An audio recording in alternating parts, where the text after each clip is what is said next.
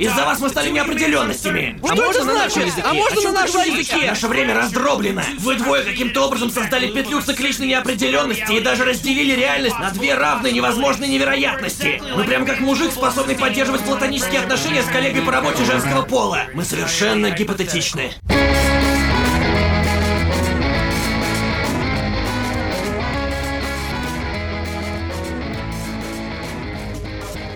Всем привет, это подкаст «Деньги, Джоули, Драконы». Здравствуйте.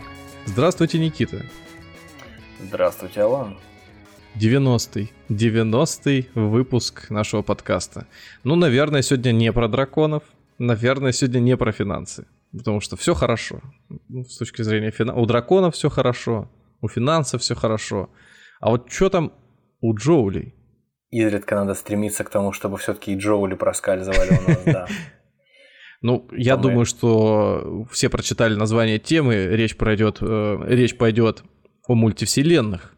И у меня масса вопросов, у меня масса, так сказать, ассоциативного ряда. Мы, как обычно, с Никитой договариваемся. Он, ну, тот, кто готовит тему, он не делится э, со вторым своим материалом, поэтому сегодня я буду на скамейке или там в шапке импровизатора, ну, вот, а Никита сегодня будет в шапке человека, который шапки, подготовился. Шап, шап, шапке из фольги.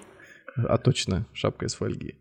Ну так что, расскажите ну, нам, мы врем, что же... Мы оба в, шап, в шапках из фольги. Вы, вы знаете, что интересно? На одном, а, вот буквально, тема мультивселенной у нас э, ну, неоднократно уже всплывала. Мы про нее говорили, что можно попробовать осветить. Очень модная история, да, поэтому она везде Да, и, и, и буквально там, наверное, за день, за два, когда Никита говорит, вот, значит, давай, сегодня записываемся. Или, там, да. Обсуждали дату. Я говорю, хорошо, ничего Я уже не подозревая. да. Он, да, да, да, тоже ничего не подозревая. И я так, я на Ютубе, вот у меня есть особенность, я ни на что не подписан. Вот у меня в нет... отличие от меня, я подписан Да. на все. У меня нет ни одного канала, на который я подписан, ни одного там человека нет, на которого я подписан. Ну, я просто захожу, причем под своим аккаунтом, но э, доверяю рекомендации. В общем, телевизор И в- смотришь просто И фактически. мне в да? рекомендации э, всплывает э, проект, так называется, сайт-проект одного э, блогера, ну как не блогер, там целая команда, в общем, иноагента, вот так вот. Да Вот мы- ладно, ну слушай, да, все Одного- понимают, что это проектов на- таких немного. И вот он называется также «Точка наука», и там выходит тема мультивселенной, и я такой думаю, подожди, подожди, Думаю, ну, ну как мы опять? У нас же была тема, мы готовились про этого, а, про клинопись. И у них выходит Ну. выпуск про клинопись буквально там что-то за сутки. Не-не-не, там, чувак, там было не так, там было не так. Мы разговаривали, когда запись, э, запись, запись, запись у нас, когда шла э, с нашей гостьей, с э, Ольгой Поповой по поводу клинописи, по поводу, да, Ближнего Востока. И мы в куске, по-моему, который не вошел у нас в финальный монтаж, А, за- за- да. заговорили о Кнорозове, да, о том, Да. что, короче, вот Кнорозов крутой э, русский ученый, который на кончике пера, э, сидя у себя в кабинете в Питере, э, разгадал э, письменность майя, которую ни один из э, исследователей, который живет там непосредственно в Мексике, не смог разгадать. В общем, и тут же раз и редакция запускает такую же историю. Продолжайте, пожалуйста. Не редакция, а иноагент. Хорошо, иноагенты какие-то запускают такую же Так историю. вот, да. это, ну, я единственное, что я посмотрел его, там, по-моему, 35 Я и- тоже или около да. минут идет, и подумал, ну, это же слабо. Ну, это всего лишь 35 35 минут это вообще минут. ничто. Вот, Это возможно, только сейчас шуточка только. одна. Наша Да, одна вот- шутка. Вот, Вот просто. на самом-то деле у нас, мы до того, как начинаем записывать, э, многие люди думают, когда же начнете рассказывать? Я пришел послушать про мультивселенную. Подожди.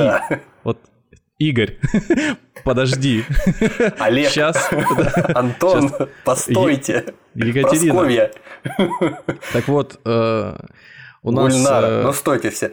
До, до того момента, как только мы начали записываться, я бывает иногда включаю тестовую запись и там э, настройки Иногда. звука смотрю. Всегда. Не-не-не, э, не всегда. Вот после, последние разы я там через раз примерно делал. И э, у меня вот сейчас ровно 30, э, 36 минута заканчивается, как я включил запись. Вот, это говорит о том, что некоторые люди уже выпуск бы посмотрели. Ну, у, у спортсме- у спортсменов это называется разминка. Разогрел. Разогрел. Разогрел мышцы, связки, а, вестибулярный аппарат свой подготовил к работе. Так и у нас Я и здесь не, не буду э, обсуждать э, выпуск э, коллег, если их можно так назвать, но, скажем так, Ну, после... все производили контента в какой-то или иной мере коллеги, наверное, поэтому, конечно, можно. А можно говорить теперь по цеху? Вот сейчас вот за счет этой всей иноагентности, Вот я иноагентского тоже так флера, думаю, пожалуй, понятий. пожалуй, э, не коллега, вы хотите сказать, да? Вот, да, Э, да, да. Да. В общем, эти люди... Да, в общем, крякаем дальше, или кто там, шипят гуси. э, эти Давайте люди- тогда, давайте тогда начнем. У нас э, тема сегодня мультивселенной. А расскажите, пожалуйста, вкратце, что за зверь такой мультивселенной, о чем пойдет речь? С одной стороны, э, конечно, всегда хочется, действительно, вы справедливо заметили, всегда хочется быть оригинальным таким в какой-то степени, рассказывать о вещах, о которых, ну, как минимум, меньшее количество каких-то контент-мейкеров, если можно так, прости господи, сказать, э, разговаривать решает, да, вот в этот же момент времени. Но, с другой стороны, я прекрасно понимаю, что есть такая штука, как YouTube, а, частью которого является русский сегмент, но на самом деле он ничтожен по сравнению с англоязычным сегментом. Вот, и уж в англоязычном-то вообще уже есть, наверное, все на свете. И поэтому сказать, что мы что-нибудь такое необычное сейчас выдумаем, чего раньше никогда не было, очень сложно, наверное, найти такую тему, чтобы она была одновременно нам еще интересна. А учитывая специфику нашего сегодняшнего разговора, так и вообще сложно найти что-нибудь такое, что уже нигде-нибудь да и не произошло в каком-нибудь из возможных миров В каком-то тысяча... бесчисленное нет, количество раз. в каком-нибудь э, 2002, может быть, году. Не, наверное, чуть позже все-таки. Кто-то, наверное, только родился, кто-то, возможно, там в школу пошел, а я учился в школе. М. И у меня... Чьи-то родители только родились. У, у меня на всю жизнь, в, да, чьи-то родители, у меня на всю жизнь в голове отпечаталось э, словосочетание. Я не уверен, что оно правильное, я не уверен, что оно существующее, но теория Эйнштейна, даже не из двух слов, короче говоря, словосочетание. Э, теория Эйнштейна Розена Педальски. Почему-то именно Педальски. Ну, в разном переводе было по-разному. Вот вам о чем-нибудь говорит эта э, теория? Надо сразу оговориться, и это будет отчасти ответ на вопрос, э, надо сразу будет оговориться, что вот в выпуске наших э, антагонистов, будем так говорить, которые уже заранее, не успели мы размахнуться, они уже все записали. У них, конечно, всегда секретная комбо, у них всегда специалист, с которым они э, общаются. Ну, как бы люди, находящиеся в Москве. Вы от ответа ста- не уходите. с таким бэкграундом, да. И поэтому сразу дисклеймер. Сразу дисклеймер. Мы, конечно же, как обычно, просто профаны, любознательные профаны, которые решили поговорить о чем-то, что их занимает. У нас есть доступно, в в доступе значит, непосредственно книжки, э, как и у всех, на расстоянии вытянутой до клавиатуры руки. У нас есть э, познавательные э, лекции на Ютубе, э, открытые всевозможных университетских профессоров. Все это есть, и всем этим мы не приминули воспользоваться, разумеется, как обычно сегодня. Вот. И мы не будем говорить о том, что мы прям вот такой подготовили э, контент, э, который можно вот как лекцию воспринимать университетскую, естественно. Мы, мы Конечно. бы не смогли это Правильно. просто сделать Ну, как следует. Просто, просто мы понавыдергивали из... Я понавыдергивал из э, всего новостного поля, из всей мультивселенной, э, всевозможных, э, всевозможной информации о мультивселенных, э, понавыдергивал информации, которая мне показалась наиболее интересной. Вот. И о ней я сегодня поговорю. А то, о чем ты меня спросил, я не знаю. А я вот я хотел уже бы- было сказать, что... Некоторые люди ну, так рекламные интеграции делают. Два часа разговаривают, чтобы потом в конце, кстати, наш спонсор там, дядя Ваня. Да. Но у нас нет спонсора в этом выпуске, возможно, он... Ну, как минимум, нет, дядя Ваня. У нас есть э, секретный э, тайный спонсор. Спонсор Сургутнефтегаз, да, секретно для Конечно. себя самого. Теневой, теневой спонсор. Да, теневой спонсор, это красиво звучит.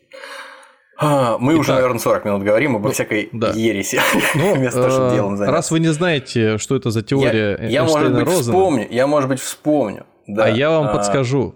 Никто иной, Не надо гуглить. Я вижу, у вас загорелся свет экрана монитора, и это значит, что на лбу отразилась э, разноцветная надпись крупным шрифтом. Нет, не гуглите. Значит, в свое время этой теорией занимался никто иной, как профессор Максимилиан Артура. Оу, оу, Пред, а предава... профессор Максимилиан Артура никто иной, как один из главных героев нашего любимого, я думаю, не побоюсь того слова, с тобой нашего любимого, одного из любимых сериалов 90-х, американских, проклятых пиндосовских сериалов, э, слайдеры или скользящие. Или путешествия в параллельные миры. Или путешествие в параллельный мир. Ну, это над мозг переводил как э, вообще как душе угодно просто. Ну, короче, э, в то Кстати, время, раз наверное... мы вспомнили про слайдеров, раз... секундочку, раз мы вспомнили про слайдеров, у меня в Телеграме для вас есть э, скриншотик небольшой из э, слайдеров, как они вот собираются нырять в червоточину между мирами. Это, это, это для меня или для всех? Это для всех, конечно же, это для всех вы можете на нее полюбоваться. Вот, как тут Максимилиан Артура, собственно говоря, во главе э, группы остальных неудачников стоит и смотрит на, это, на эту, как это можно назвать ее, э, аномалию пространственную, прежде чем в нее нырнуть. Я думаю, что если немногие смотрели этот сериал, то тут вообще надо немножко пояснить. Первое, у него в руках то самое устройство, похожее на телевизионный пульт, который открывает подобные дыры. А, во-вторых, это актер, который играл во «Властелине колец» Гибли. То есть, точно, у вас точно. какой-то ассоциативный Джон Рис Дэвис, по-моему, его зовут, если не ошибаюсь. Ну, как минимум. По-моему, да. В девичестве. Ага. Очень крутой был сериал, и я вот сразу так вот начну. Я помню, в детстве бегал с э, пультом своим телевизион, э, телевизионным, думая, что, может быть, он, ну, ну вдруг, вот есть же, по, по, по, просто по теории вероятности, есть же шансы. Это было завораживающе, конечно, что, да. Что, что сейчас я поменяю батарейки, и у меня тут рядом откроется этот портал, и я вместе с э, учеными, говорящими на английском языке, чернокожим исполнителем э, Soul отправлюсь покорять э, параллельные измерения, другие земли. Ну что? Да. Вот теперь я вас окончательно пона- понаперебивал, поэтому отличное возвращаемся вступление, к Отличное вступление, да. Что хотелось бы сказать тоже, кроме всего прочего. В 13 веке в Кастилии, на территории современной Испании, в одном из королевств, которые раньше были на, на, на ее месте, а, правил такой король Альфонсо Мудрый. Так вот, Альфонсо Мудрый увлекался гороскопами, и вообще, в принципе, тогда это была очень важная штука для того, чтобы какие-то решения принимать. Ну, в общем, если принимать решения, то, естественно, Он Альфонсо был, серьезных, что... глубоких научных знаний. Он Альфонсо был потому, что за счет женщин жил или... Нет, нет, я тоже об этом подумал, когда узнал о том, что он существовал, но нет, он, он просто был... И не, и не поэтому он был мудрый, да. Он просто, просто был королем и все, и по прозвищу мудрым по, по какой-то причине. И, значит, э, этот э, господин Альфонсо Мудрый, Величества, а, он заказал э, таблицы астрологические, птолемеевские, а, для того, чтобы лучше значит, предсказывать э, будущее, для того, чтобы лучше астрологические прогнозы составлять.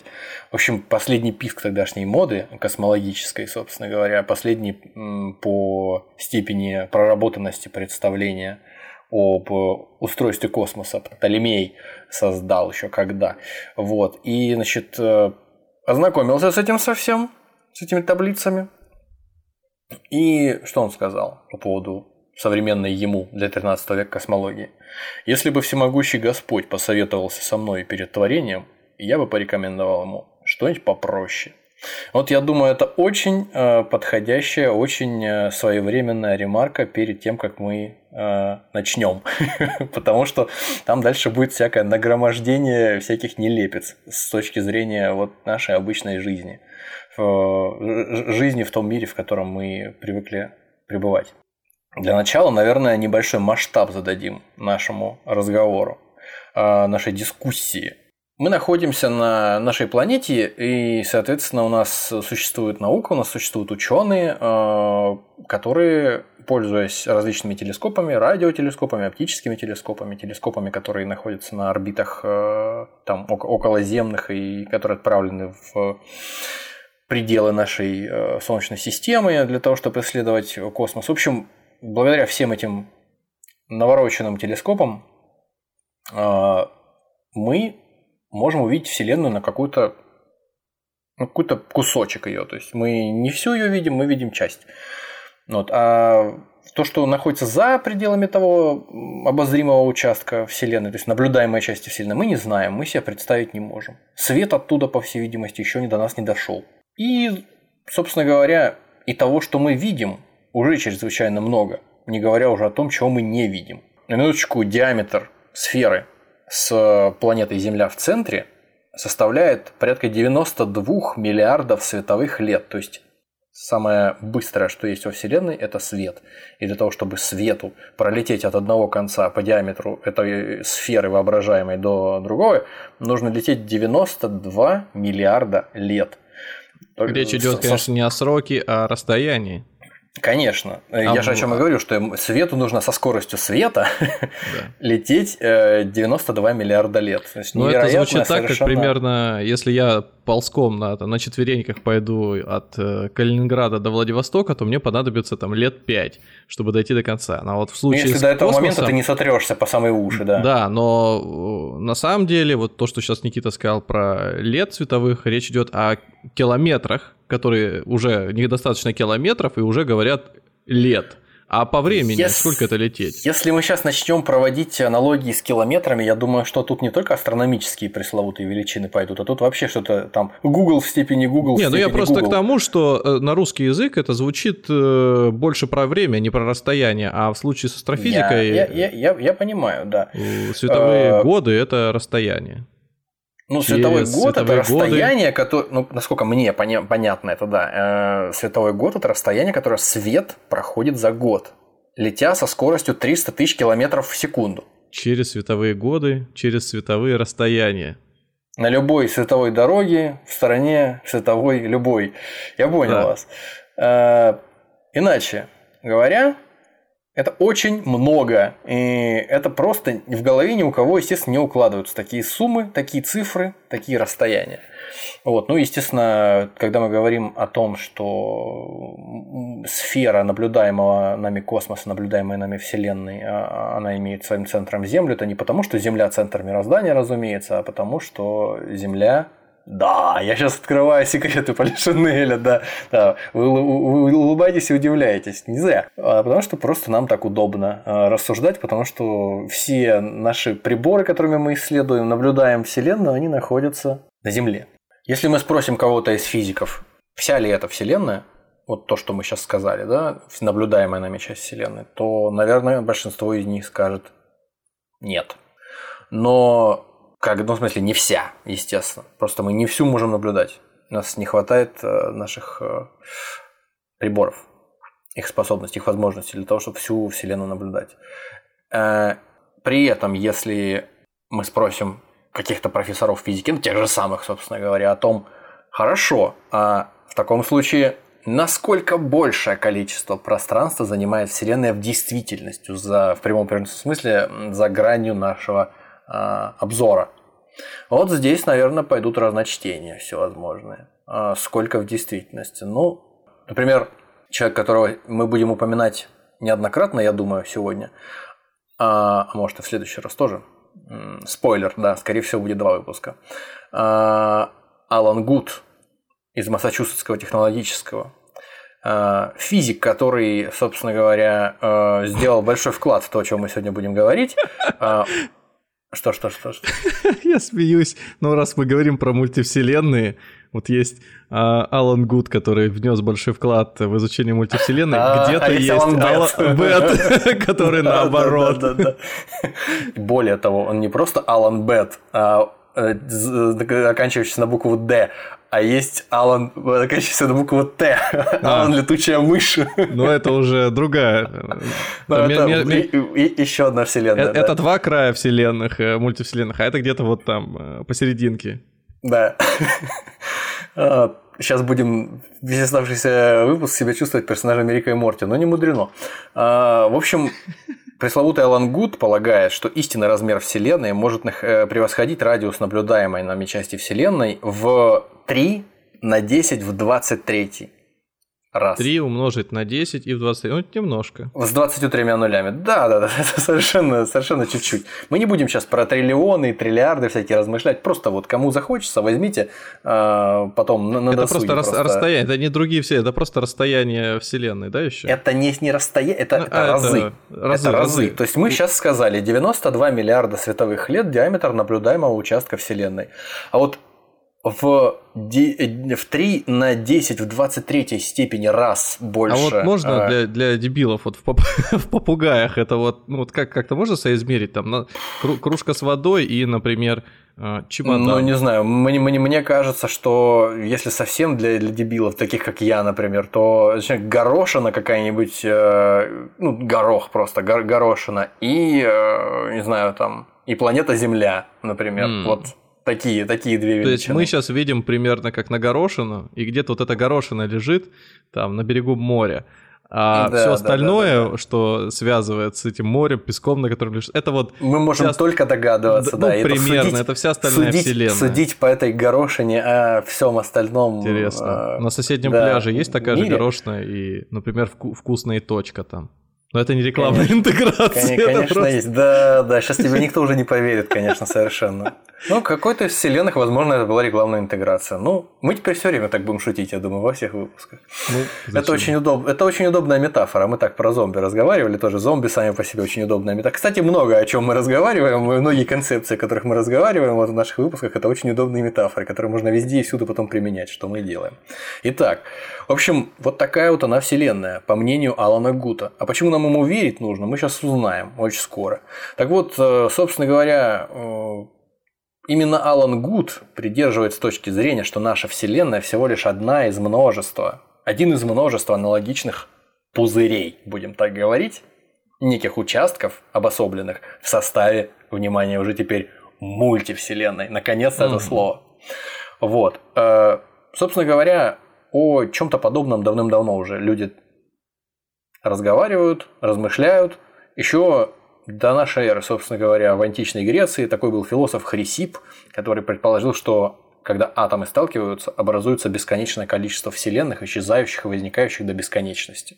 А, можно только восхищаться вообще, конечно, античными философами греческими, которые просто сидя и будучи лишёнными, сидя где-нибудь там на, на бережку моря и будучи лишенными возможностей и вообще желания проводить какие-то опыты для того, чтобы подтверждать свои умозаключения, они просто брали и вот находили какие-то э, пальцем в небо тыкая философство, находили ответы на вопросы, которые, собственно, мы подтверждаем ну не то чтобы дословно, но в какой-то степени прямо сейчас. Вот, допустим, Демокрит в свое время, э, тоже там больше двух тысяч лет назад, э, выступил с, пред, с предположением о том, что все сущее состоит из неделимых частиц мельчайших из атомов.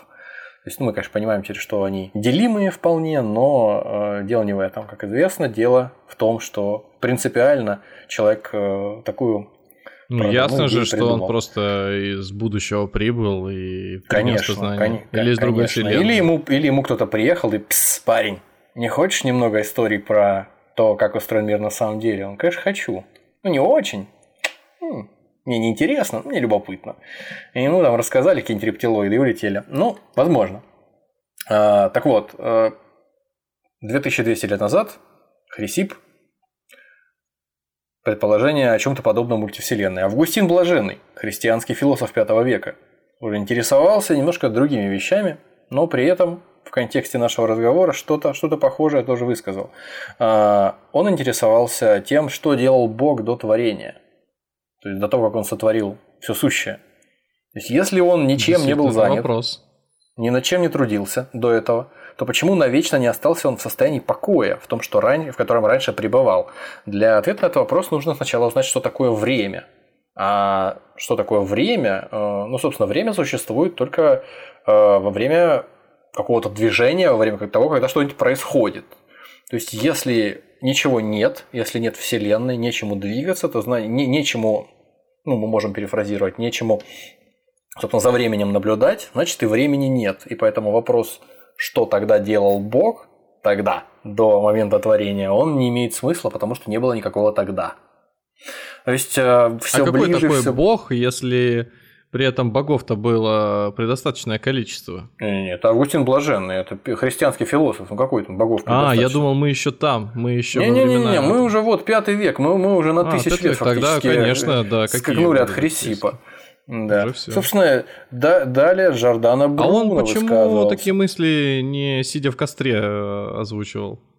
Ну, странная история, да, какая-то. Недоработка, видимо, недоработка. Ну да, еще В принципе, еще пятый, пятый век все-таки, да, еще пока так, чтобы Присма- сильно... прис- присматривались к таким людям, да. Да, да, там спички изобретали еще для а этого. вот я Сначала слышал уже, собирали. Вы уже упомянули Джордана Бруно, там уже все Джордана хорошо. Бруно, там уже все, да, там уже все было прекрасно. Который тоже, собственно говоря, говорил ну, о бесконечности Богу. Вселенной, о да, неис- да, да. неисчислимости звездных систем, обитаемых миров. А, в общем, сомневался в э, всевозможных там Мозги еще пудрил. Те, те, теологических вещах, да, собственно, за это его и на костре испалили. Вот как тебе знания нашего. твои помогут вот с огнем справиться? Вот давай. Кто, кто, ты без, кто ты без своих знаний, да? Джордана Бруно. Да, визионер. Визионер, монах. И топливо для, для толпы. Да, и жаркое. Ну, собственно, сегодня, 2500 лет спустя, со времен древних греческих философов, мы, наконец, уже обладаем, а, ну, хотя бы некоторые из нас, которые занимаются этим профессионально, а, обладают возможностью проверить эти умозрительные гипотезы. У нас есть электронные микроскопы, радиотелескопы, мы кое-что знаем о реликтовом излучении, о гравитации немножко знаем даже, да. Вот. И даже какие-то теории на этом э, основании изрекаем Собственно говоря, в 1929 Эдвин Хаббл открыл, что Вселенная расширяется. То есть э, галактики удаляются во все стороны, и если от этих э, траекторий, грубо говоря, галактик провести так воображаемые линии, то они в какую-то одну точку сходятся. И, соответственно, как будто бы все это произошло во время взрыва. И разлетаются после взрыва эти галактики во все стороны, и все остальные потроха мироздания летят. Собственно говоря, с этого история, наверное, всерьез и начинается. Просто большой взрыв большим взрывом. Но есть люди, которые прям в корень еще зрят, э, глубже, чем в, в большой взрыв. Собственно, небезызвестный Гуд, не путать с Бэдом, Алан Гуд, да, э, среди группы физиков, ну, опять же, они не то чтобы прям группой работали, но они э, одними и теми же более-менее исследованиями занимались, сходными физиков э, Старо, Старобинского, Линде, э, Стейнхарда и других. Хм. В 80-м году не повезло. Собственно говоря, да, вышли с предположением, с гипотезой о том, что ну, на основании имеющихся у них данных что мы живем в расширяющейся вселенной, как и Эдвин Хаббл предположил, которая не просто возникла в результате большого взрыва, а перед этим из вот той вот Опять же, я могу сейчас начать а, а, откровенный бред начать нести, который люди, немножко знакомые с физикой, лучше, чем, э, чем мы с тобой. То есть, а вот люди, знакомые знаешь? с физикой, вот люди, да, они, они, они будут сидеть скрежетать зубами от бешенства, потому что это глупости несут эти парни. Ну, Извините, ребят, мы просто Нет, вот один, один сделали все, что могли. Да, один несет, второй попустительствует. Так вот, вот эта вот группа физиков, они предположили, что, ну, собственно, не то, что предположили, а на, определен... на основании определенных э, данных исследовательских предположили, что э, не просто мир произошел от большого взрыва, Вселенная появилась во время большого взрыва, а разработали так называемую инфляционную модель происхождения Вселенной. Кстати говоря, вот я прям вот ничтоже сумняшися взял и дернул иллюстрацию для этого из, э, откуда вы думали, из Википедии. Просто взял и, сделал это, потому что могу. Ну вот. Такая вот, такая вот иллюстрация, которую вы можете видеть в нашем телеграме. Картинка номер два получается, после там слайдеров всё, сразу. Там, да, после слайдеров сразу вот подписано все. Вот, собственно говоря, э, сначала, сначала было что-то, потом началась инфляция, а потом вот где излучение реликтового фона 375 тысяч лет, это уже, это уже слишком, слишком поздно, 375 тысяч лет после Большого взрыва. А вот инфляция, собственно говоря, инфляция, inflation, расширение. Слушайте, так а... это же прям дорожная карта для сегодняшнего дня. Вот сейчас инфляция. Да, да, да, я, я надеялся, что вы подхватите сразу. А потом темные века. Вот что нас ждет. Тем, многих... Нет, темная материя и темная энергия, да. Ну и многие сейчас, да, эксперты, экономисты задают, спрашивают, что же будет дальше. Вот ответ на картинке. Темные века. Все, все уже было и все, все так и будет, да? Так вот, э, в соответствии с теорией инфляционной модели, за счет так называемых, ну мы об этом позже чуть поговорим, а за счет возмущений, произошедших в вакууме, кому-то кажется, что вакуум это пустота, ну просто в обыденном представлении, mm-hmm. да, в тривиальном вакуум это вот ничто. Это синоним ничто. Но на самом деле вакуум не пустой, согласно современным представлениям физическим. Вакуум бывает вообще разный, у него есть энергия, в нем рождаются и сразу же аннигилируют всевозможные микрочастицы. Короче говоря, это очень э, занятная штука. Настолько занятная, что без нее не было бы никакой вселенной, никаких вселенных, по всей видимости. Так вот, инфляционная модель за счет возмущений в этом вакууме, каком-то определенном типе вакуума, о котором мы, опять же, чуть позже скажем, а, произошло то самое явление, о котором мы сейчас сказали, инфляция. То есть расширение а, Вселенной из будущей Вселенной из объема максимально ничтожного, а, из той самой, наверное, не знаю, насколько это будет разумно, насколько это будет адекватно, назвать это сингулярностью, вот как э, я это прочел в свое время у Хокинга. Это неведомая срань просто с, максим, с, максимальным, э, с максимальной плотностью, максимальной температурой и минимальным размером, то есть максимальным давлением. Это вот точка, из которой началась Вселенная. Так вот. То есть э, вот тот, тот момент, как э, где Бог принял решение начать что-то да, создавать. Да, да, да, именно, именно этот момент, да. Вот. Именно этот момент. Понятно.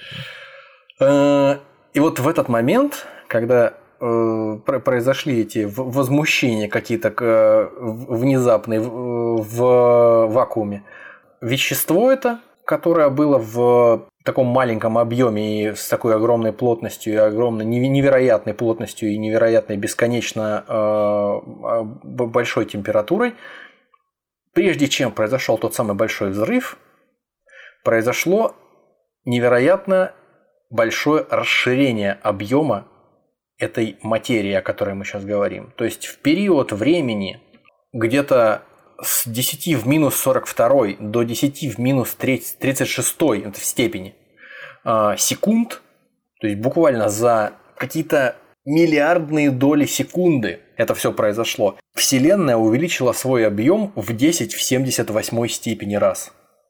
То есть это, опять же, прибегаем к нашей излюбленной метафоре.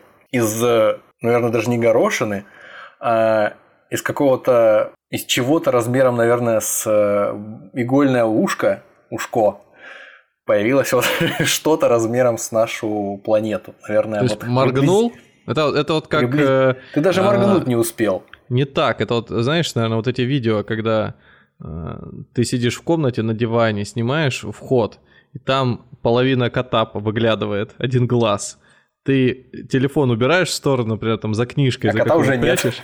Нет. Да, потом, да, кота уже нет, ты выводишь, и он уже перед тобой стоит, уже просто да, в камеру да, это да, смотрит. Да, да, да, да. Вот, вот то же самое здесь. За просто, ну, чуть-чуть медленнее, чем кот, но все еще быстро образовалась э, почва, из которой, я так понимаю, Об- дальше... Образовалась вся наблюдаемая сегодня Вселенная и все остальное, что еще не наблюдаемое фактически, mm-hmm. тоже образовалось. Но это не означает, что все вещество, из которого теперь состоят галактики, из которого теперь состоят э, отдельные э, звездные системы с планетами, э, облака звездной пыли, всевозможной там космической пыли, астероиды, ну словом, все, что наполняет угу. Вселенную, это не означает, что вся расширившаяся часть мироздания, она сразу этим наполнилась всем.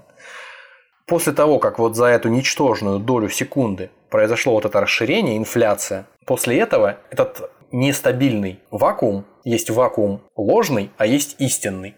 Да. Начинаю сейчас сразу, начинаю сейчас сразу, ну, аккуратно, мягко подходить, да. Переходить к тому, что, да, у людей там а, взрываются мозг, и они такие, ладно, послушаю подкаст про секс еще раз. Рядом вот на главной странице был. Что, что сделать, чтобы улучшить вкусовые... А, подождите. Может, она на сок? Ну ладно. Э, короче говоря.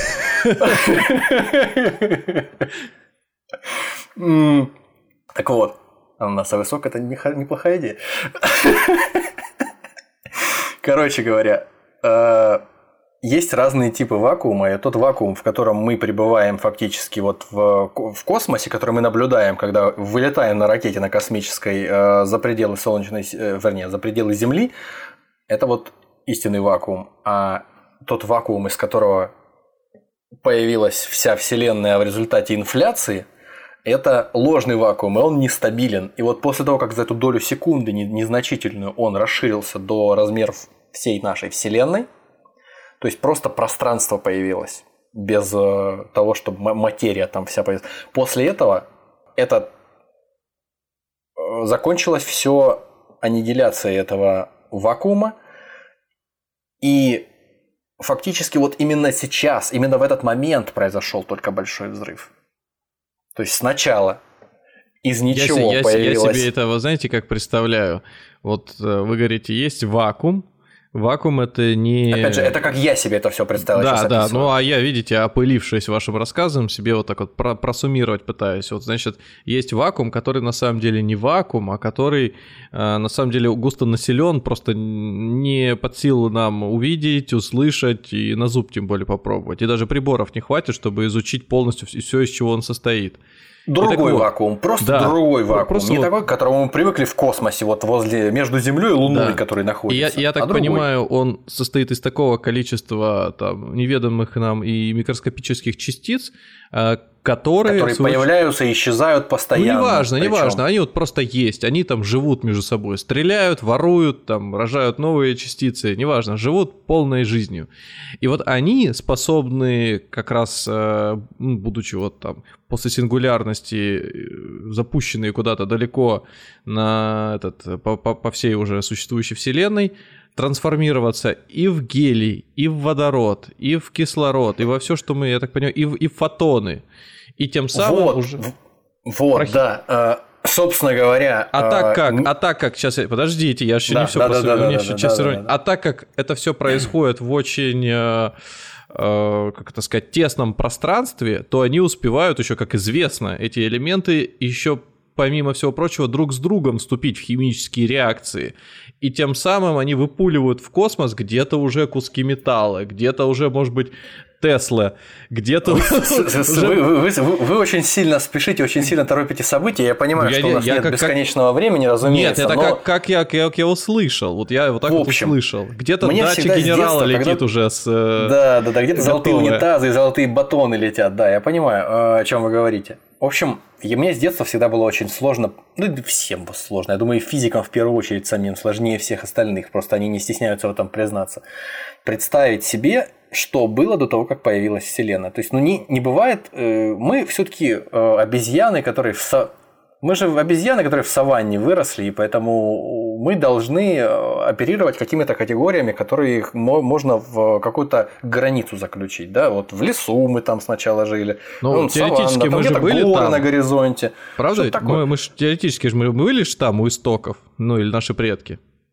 Э, во время инфляционного этого э, да. расширения ну, когда инфляционное расширение происходило, никого ничего еще не существовало. Ну, если, что-то, виду, что-то если ты имеешь в виду, что частицы, из которых мы теперь да. состоим, их тогда еще не, не, не было, этих частиц. Просто я к чему веду? К тому, что у меня, как у любой из обезьян, слушающих нас, это сейчас э, никакое не оскорбление, это констатация факта, ребята. Мы на разные регионы вещаем. Аккуратно. Э, мы, я, я такая же обезьяна, как и каждый из 8 миллиардов. Кстати, вот недавно просто услышал вчера или вчера вроде как вот уже буквально нас э, станет на планете 8 миллиардов. Буквально чуть ли не с минуты на минуту. осталось потерпеть. Вот, да. Э, соответственно, вот... Сейчас там э, есть один я, активный я, мужчина, каждая... обещал. Да, я, как и каждая из 8 миллиардов обезьян, э, мне сложно это представить. Мне, я не могу это представить себе, что было до того, как из ничего появилась Вселенная. То есть, что происходит, вот и как представить себе этот вот ложный вакуум, из которого появляется все, что мы видим вокруг себя не будем. Не будем ломать головы. У нас был некий вакуум, из которого сначала появилась... Ну, то есть, как это представить? Наверное, лучше себе представить э, это через посредство вот просто комнаты. представим, что в комнате, в комнате у нас воздух, это на самом деле его нет, это вакуум. Это пустота какая-то, в общем, с определенными свойствами, на самом деле, конечно, не такая уж она и пустая, это пустота, но вот так. Вот. И мы надуваем воздушный шарик внутри. Я прям чувствую себя таким физиком. Подумайте, а? Я тут такие замысловатые примеры пытаюсь приводить. Это, это ладно. Главное, пример дослушай до конца. Это правда. Итак, э, надуваете шарик. Это вот мы сейчас представляем себе, как из э, вакуума изложенного, из пустоты появляется сначала вот эта самая инфляция. То есть пространство как раз в этот момент появляется. Еще пока оно не наполнено никакой э, материей. То есть частицами, из так, которых состоит мир шарик, как вы и сказали. Так, дую. Шарик просто расширяется. И когда шарик расширяется, край шарика, резина, которая, из которой состоит шарик, он, она фактически формирует границу нашей Вселенной, если можно так сказать. И вот когда эта Вселенная, этот шарик, он полностью раздут до определенных каких-то размеров, он, наверное, можно сказать, что в этот шарик начинают запускать какой-то другой э, газ вместо воздуха, который мы его надували, и шарик лопается. И вот это в какой-то степени, возможно, это объясняет то, что происходит. То есть сначала появилось пространство, в котором, то есть во время инфляции появилось пространство, в котором э, может быть создана вся наша Вселенная, а потом э, за счет нестабильности э, этого ложного вакуума, которым была она наполнена, и его разрушения, если можно так сказать, тривиально очень, вот во время этого разрушения и произошел тот самый большой взрыв. Это все происходит, напоминаю, в доли секунды, ничтожные совершенно. Произошел большой взрыв, вакуум аннигилировал в виде огненного шара. И, собственно говоря, с этого момента началась классическая вот эволюция э, космоса, которая, э, которой мы знаем. То есть сначала появились э, самые легкие элементы, сначала, ну, то есть, собственно говоря, если мы обратимся сейчас, на, наконец-то я что-то более-менее, я надеюсь, адекватно описывающее ситуацию изрек на исходе второго часа разговора. Ха-ха. Ну, шучу. Собственно, мы возвращаемся опять к нашей иллюстрации в Телеграме. Раньше мы всегда шутили и говорили, что время начинать вы, выпуск э, от большого взрыва, а сейчас мы непосредственно... Мы начинаем выпуск от большого взрыва, действительно.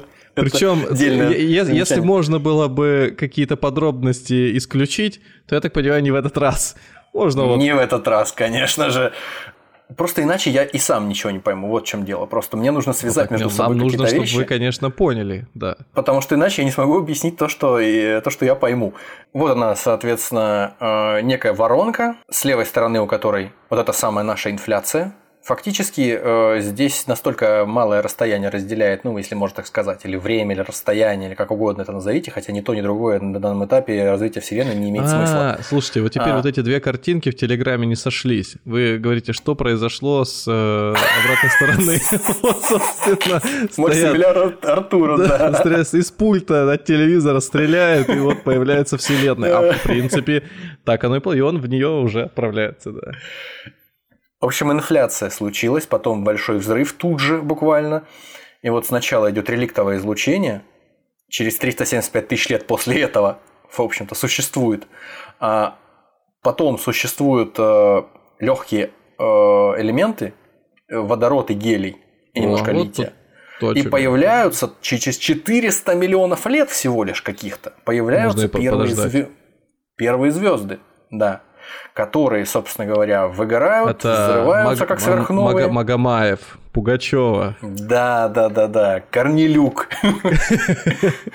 В общем, все эти звезды первые прогорают, взрываются в виде сверхновых, и внутри у этих звезд, в ядрах этих звезд уже, соответственно, более тяжелые элементы. э, за счет э, ядерных реакций, которые все время их жизни происходили, появляются, разлетаются во все стороны, потом формируется следующее поколение звезд, и уже когда эти звезды, следующее поколение, уже превращаются в э, красные гиганты и взрываются, как сверхновые, вот тогда уже появляются все те элементы, без которых невозможно было бы жизнь, в том числе там тот же кислород, ну вот, и железо, и Собственно, вот уже в этот момент можно говорить, что да, вот тут появляются те элементы, вот о чем ты говорил, из которых мы состоим. Ну, как я себе это представляю. Ну и, собственно, дальше идет та самая э, данность, в которой мы живем. Вот формирование галактик, планет, э, на одной из которых, собственно, мы и живем.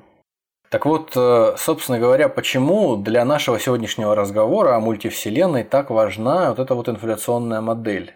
Да потому, что согласно э, гипотезе, высказанной Гутом, нашим любимым Аланом Гутом из Массачусетского технологического. Так он Гут или Точно. Гуд? Его в разных книжках называют то Гуд, то Гус, но вообще TH, если кому интересно. А, Гуд, TH. Гудх, да.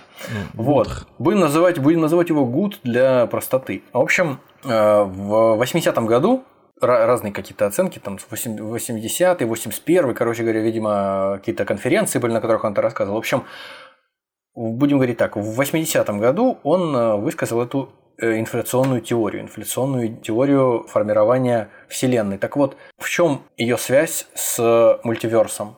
Я сейчас выгляжу как Шон Бин из э, мема про то, что нельзя просто так взять и пойти в Мордор. Вот.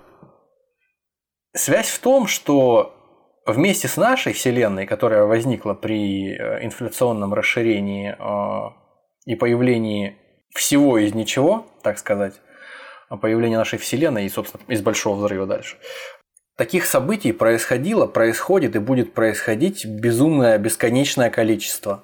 Как это? Подождите. Судя по картинке, у меня же вот э, Дорожная нет, нет, карта. То, что у нас на, то, что у нас на, то, что у нас на картинке, это непосредственно то, что с нашей Вселенной связано, как а, она появилась и а как она развивается. Где там?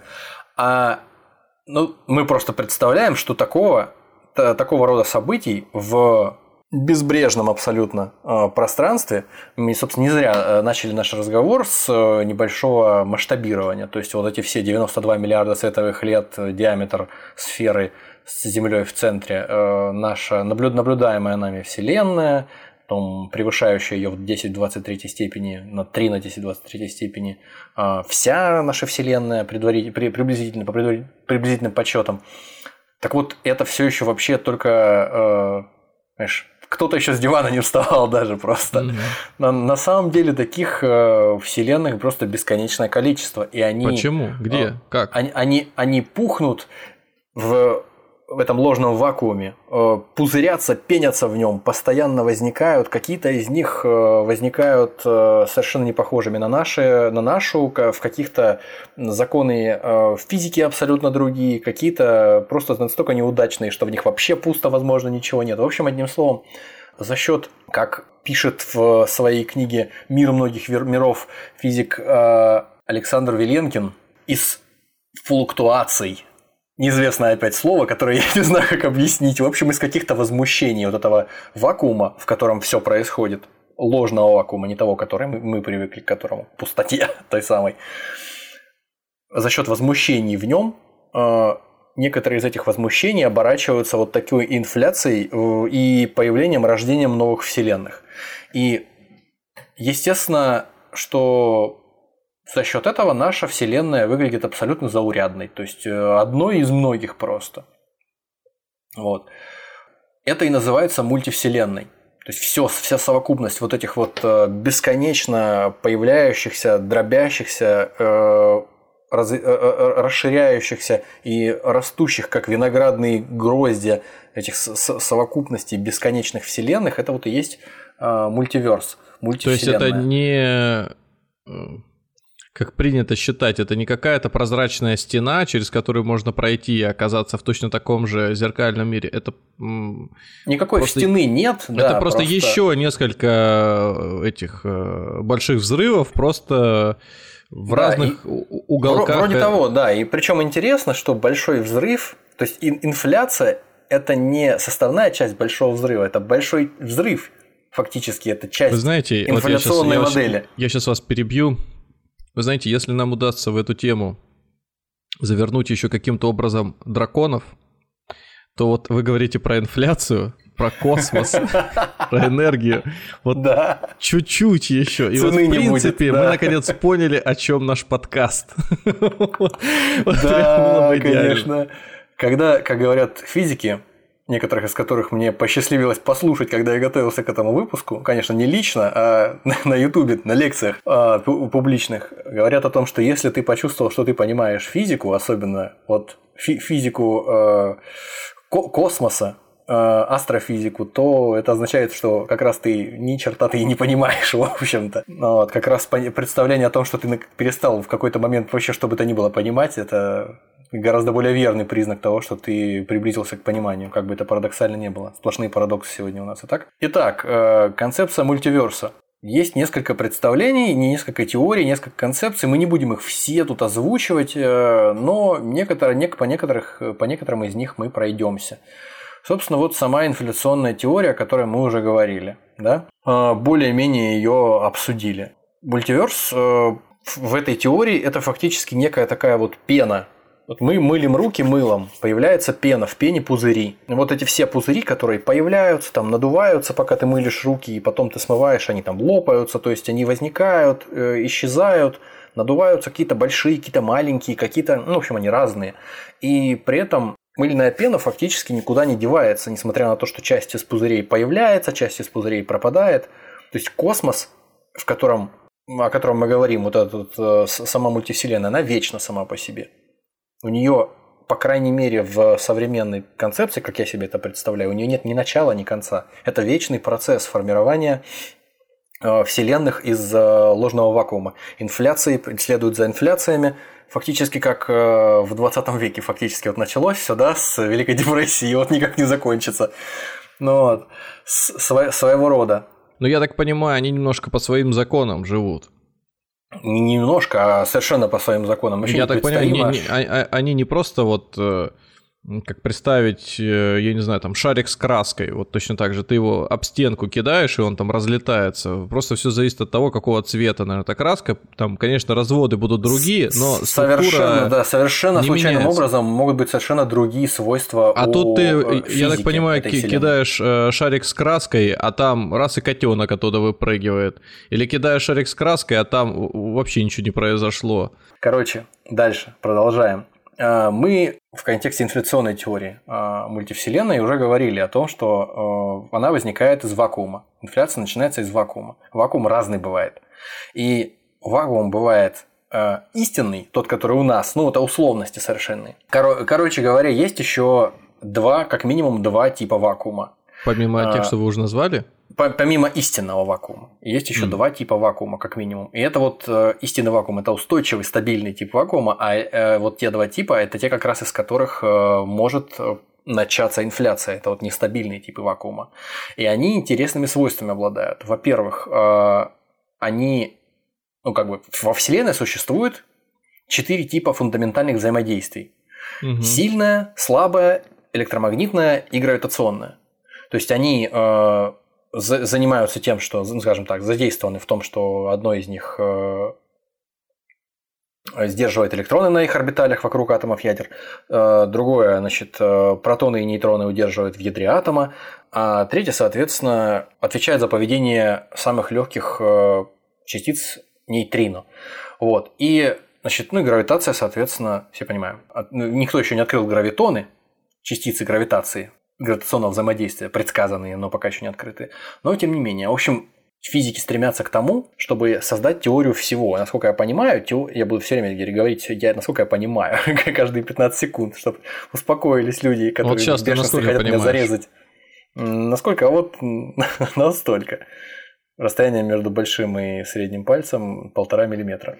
Физики стремятся к теории великого, э, к теории всего, то есть, которая будет объединять между собой э, вот эти вот все четыре типа взаимодействий. Сможет э, какой-то отдельный, желательно, одной формулой описать, объединить в себе все эти э, взаимодействия между э, микрочастицами. И между объектами во Вселенной в том числе. И, значит, э, собственно говоря, к чему я это все рассказал? А к тому, что в тех двух типах ложного, так сказать, вакуума, о котором мы говорили, из которого появляются э, в ходе инфляции новые вселенные и мультивселенной а, в нашей первой гипотезе, э, есть электрослабый вакуум, так называемый, и вакуум великого объединения. Вот эти два вакуума, они объединяют в себе некоторые из перечисленных уже типов фундаментального взаимодействия воедино. Не знаю, зачем я это рассказал, это не, не облегчило совершенно людям жизнь, а только, наверное, усложнило. Anyway, поехали дальше. Эти два гипотетических вакуума, они очень э, массивные, то есть э, очень плотные. Вещество этого вакуума, если можно так сказать, вот электрослабого вакуума, в кубическом сантиметре этого вещества может находиться до 10 тонн. То есть это так вот теоретически. А в то время как вакуум великого объединения это более плотное еще что-то. То есть э, у кубического сантиметра электрослабого вакуума, не будем говорить про вакуум великого объединения, 10 а, миллионов триллионов тонн массы. То есть это масса Луны фактически в одном сантиметре, кубическом сантиметре этого вакуума. Это что-то очень плотное, невероятно плотное. Вот. Довольно а, тяжеленькое. Довольно тяжеленькое, да, такое. Карман оттягивает. А, мне напомнил это серию Футурами, когда команда корабля этого, как, как компания это, Космический экспресс, уже даже забыл, как называется. Ну, не важно, Фрай, короче, так называть. Фрай, Фрай компания, да, они, в общем, остались без топлива, и э, при этом, ну, уже все в тупике, невозможно вылететь. Там они в какой-то беде, как обычно, оказались. И тут им на помощь пришел маленький зверь, которого они не так давно подобрали на планете. Трехглазенький, да? Да, они его звали Зубастик, он такой похож на мопса, только на задних лапах ходит и с красным плащом. И вот его экскременты, собственно, такие круглые шарики были, которые Темная весили... материя, по-моему, да? Ну, оно, да, типа темной материи было, да, которое весило какое-то безум, безумное количество и являлось э, редким топливом. А вот одного такого шарика хватало для того, чтобы этот корабль, собственно, до Земли, наверное, и вернуть. Вот, что-то чем-то напомнило, что, да, массой Луны. Похоже, похоже, да. И, собственно говоря, вот из э, этих типов вакуума и может потенциально возникнуть э, в результате некого возмущения в вакууме. Я не буду уточнять, потому что я просто этого не понимаю. Э, и вряд ли кто-то точно скажет. Э, может возникнуть та самая инфляция, то есть то самое расширение, которое за ничтожные доли секунды увеличивает пространство, создавая потенциально новую Вселенную в 1078 приблизительно степени раз. И интересно, что гравитация в ложном вакууме, отрицательное, отталкивающее. То есть, э, когда происходит обычный взрыв, петарды какой-нибудь или там бомбы какой-нибудь, чего-нибудь в нашем мире, то все вещество разлетается до определенного момента, а потом оно останавливается. Мы привыкли к тому, что, ну, то есть, там сопротивление воздуха, гравитация, все это гасит э, волну эту взрывную, и постепенно взрыв останавливается. А в масштабах э, космических все это дело, по идее, должно э, со временем назад вернуться, то есть э, притянуться к какому-то общему центру масс. А вот в ложном вакууме во время инфляции этой, перед тем, как начинается большой взрыв, э, все наоборот с ускорением расширяется, потому что ложному вакууму, исходя из концепций Гута и его товарищей, присуща отталкивающая гравитация, то есть с обратным знаком, которая ускоряет инфляцию до определенного момента, пока э, вся эта роскошная инфляционная картина не разрушается и посредством огромного э, взрыва в виде раскаленного шара материи не превращает э, все появившееся пространство в результате расширения в непосредственно уже осязаемый, привычный для нас мир, и состоящий из привычной для нас материи. Надо понимать, что вот прямо сейчас прямо сейчас вот это происходит. Фактически вот где-то, где-то невероятно далеко от нас происходит это вот инфляционное расширение и появляются так называемые по, собственно говоря, по Александру Веленкину, по его книге «Мир многих миров», там такой, такой есть э, такая фраза «островные вселенные в море» инфляции бесконечной в море мультиверса. Они постоянно появляются. Почему они островные? Потому что из одной в другую э, фактически невозможно попасть. Они появляются, расширяются, друг от друга отдаляются, и э, какие-то из них исчезают, и проникнуть из одной в другую практически невозможно, насколько, по крайней мере, сейчас мы себе представляем. Ну, возможно, чуть позже мы э, обмолвимся о том, что все-таки это может быть, и не так невозможно, но... Ну, я же правильно понимаю, что это все просто на бумаге? А, и об этом мы тоже поговорим. Но mm. и, в какой-то степени, да, в какой-то степени а, мы, как с тобой, два человека, как минимум, посмотревшие одну передачу, да, небезызвестного, небезызвестного канала, там, Но я бы не сказал, услышали, что да? мои познания или какое-то представление строятся на этой передаче. Я, я понимаю, даже, я понимаю. Даже наоборот сказал, что некие мои мысли на этот счет куда-то увела в сторону. Короче говоря, действительно инфляционная теория сама по себе не способна быть э, доказанной эмпирически, то есть на, ур- на уровне какого-то опыта. Потому что потому, потому что для того, чтобы это увидеть, нужно отстраниться от нашей Вселенной куда-то, ну то есть изменить, грубо говоря, точку обзора и со угу. стороны посмотреть на то, как расширяются Э, пузырятся в этом ложном вакууме, э, в инфляционных э, расширениях и взрывах рождаются новые вселенные гроздьями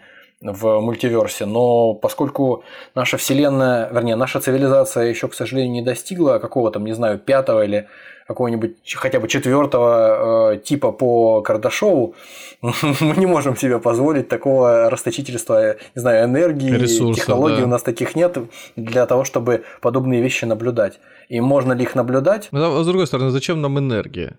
Вот э, взял какую-нибудь э, знающую даму из Инстаграма, тебе раз карты разложила и все показала. Или да, какой-нибудь да, да, да, да. В, в спиритический, спиритический сеанс провели и тебе ввели например, в состояние транса, и ты оказался вот практически в невесомости такой, наблюдающий своими глазами. Это же можно? Действительно, да. Или как ни один мой знакомый тоже рассказывал, как он путешествует между мирами регулярно, но у него топливо, сами знаете, запрещенное Роскомнадзором.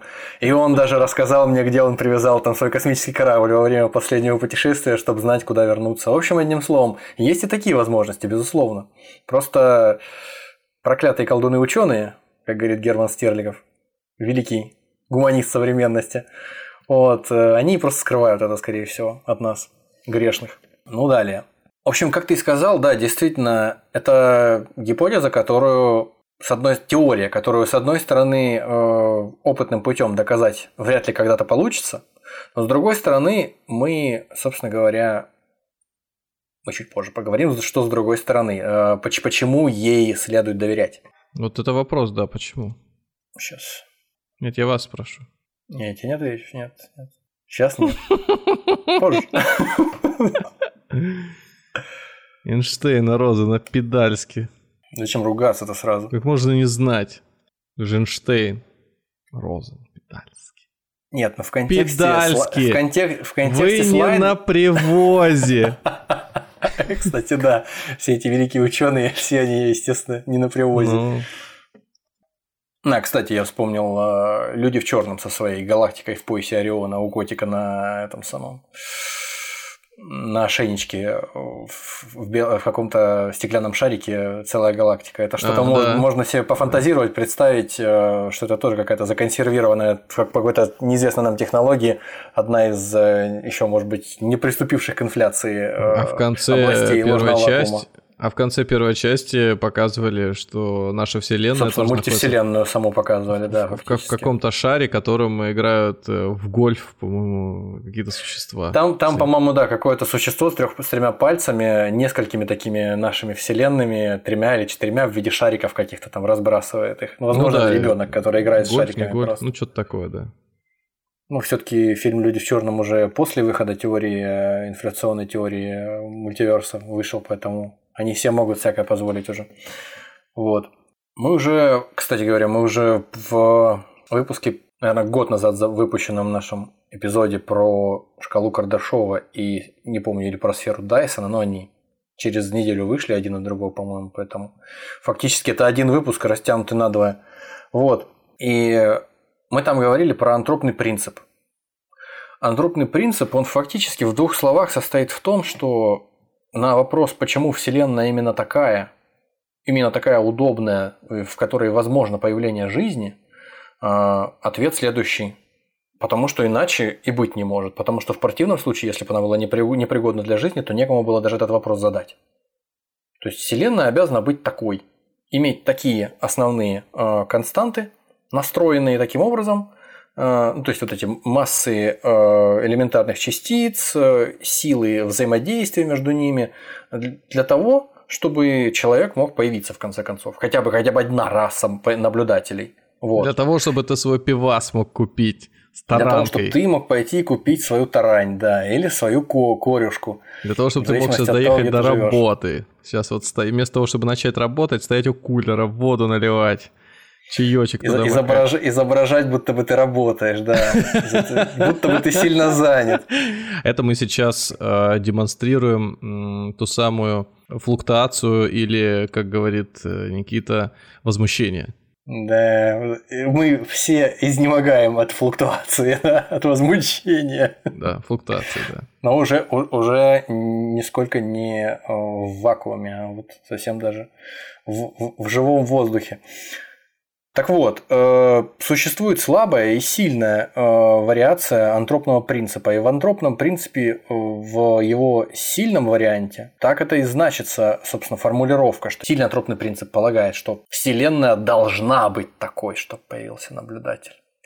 Вселенная тебе ничего не должна. Ты должен это понять. Так вот, собственно, к чему это все? К тому, что кажется, тем, кто придерживается этого антропного принципа, кажется, что ну, кому-то, кто не знаком с э, инфляционной теорией, да, может казаться, что все угу. эти фундаментальные константы, размеры, а, величина сильного, слабого электромагнитного взаимодействия, там вот э, разница между размером протона, весом протона и нейтрона, силой гравитационного взаимодействия, вот эти вот все э, взаимоотношения между фундаментальными какими-то характеристиками физики в нашей Вселенной, что они как будто бы кем-то настроены так красиво, чтобы человек появился. А когда, ну то есть фактически вот один пример, э, опять же, который из э, мира многих миров Веленкина, нам достаточно просто вот изменить массу нейтрона. По-моему, это у Веленкина, если не ошибаюсь. Если у кого-то еще, там кто-то знает у кого, напишите. Если изменить массу нейтрона всего лишь на 2, десятых, э, на 2 сотых процента, то есть просто изменить массу нейтрона. Взять, вот у нас, предположим, такой приемник у нас есть винтажный, в котором мы можем перекручивать эти характеристики фундаментальных э, взаимодействий, фундаментальных постоянных, и менять э, физику Вселенной нашей. У нас изменяется масса нейтрона на 0,02%. В действительности у нас протон легче нейтрона чуть-чуть. А тут все будет наоборот. Нейтрон чуть легче протона. Протоны становятся нестабильными, распадаются на нейтроны и позитроны. То есть э, позитрон – это античастица электрона. Протоны в атомных ядрах по-прежнему стабильны, но при этом при еще чуть большем увеличении их массы, то есть мы еще подкручиваем нашу, э, наш рубильничек, они тоже начнут распадаться. Ядра теряют электрический заряд, атомы распадаются, свободные электроны соединяются с освободившимися при распаде протонов позитронами и вместе превращаются в фотоны. И это будет просто не тот мир, к которому мы привыкли, а мир, состоящий из нейтронов и космического излучения. И больше ничего в нем не будет. В нем не будет места ни для какой химии, то есть, э, то есть не, бу- не будет электронов фактически, которые позволяют происходить угу. химическим реакциям, и не будет никаких э, сложных структур, никаких э, сложных... Ну, короче, не будет ни атомов. планет, ни звезд, вообще, никаких... Вообще, вообще ничего, одно сплошное телевидение, да-да-да. Не будет вообще ничего. И это происходит только если мы, ну, если верить Веренкину, э, когда мы на 0,02% изменяем массу нейтрона. Всего лишь. Мы не лезем во все остальные э, вещи, о которых мы до этого говорили, мы не меняем их. Так вот, и кажется кому-то, наверное, кто за этим всем наблюдает из наших слушателей, кажется, наверное, это просто вот кто-то, ну, может показаться, по крайней мере, наверное, кто-то прямо это настроил сознательно. Это просто ошибка. Ошибка, которая у нас возникает, потому что мы другой вселенной не видели. Это вот просто вселенной нормальной не было.